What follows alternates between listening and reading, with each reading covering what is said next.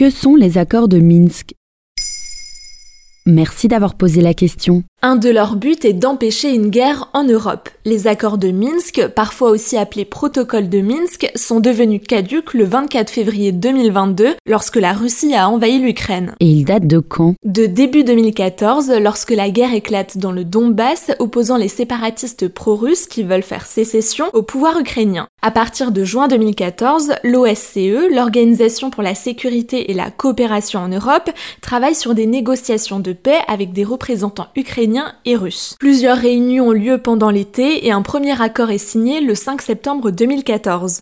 Le deuxième volet de l'accord, appelé Accord de Minsk II, est signé le 12 février 2015 entre les présidents russes Vladimir Poutine et ukrainiens Petro Poroshenko sous l'égide des chefs d'État allemands et français de l'époque Angela Merkel et François Hollande. Comme le nom l'indique, ils sont signés à Minsk, la capitale de la Biélorussie, en terrain plus ou moins neutre. Et que prévoyaient les accords? Il s'agissait d'une solution politique, d'un compromis en 13 points. D'ailleurs, le nom d'accord a fini par être remplacé par protocole, tant les contraintes étaient faibles, contrairement à de véritables accords internationaux.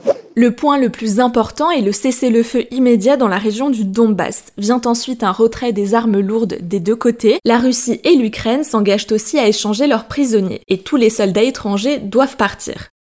Les accords reconnaissent aussi les deux régions séparatistes de Donetsk et Lugansk comme étant ukrainiennes. Ainsi, l'objectif est de garantir la paix en Ukraine et de ne pas entrer en conflit. Mais vu la situation actuelle, il ne semble pas avoir été efficace. Déjà, le cessez-le-feu n'a jamais vraiment été respecté, et cela dès les premiers jours qui ont suivi sa signature. Seul l'échange de prisonniers l'a été. Les Ukrainiens n'ont jamais soutenu l'accord, qui prévoyait aussi une réforme constitutionnelle pour reconnaître le statut spécial des régions du Donbass avec une décentralisation et la tenue d'élections à Donetsk et Lugansk. Cela aurait renforcé la présence de députés pro russes au Parlement ukrainien et elles n'ont pas eu lieu.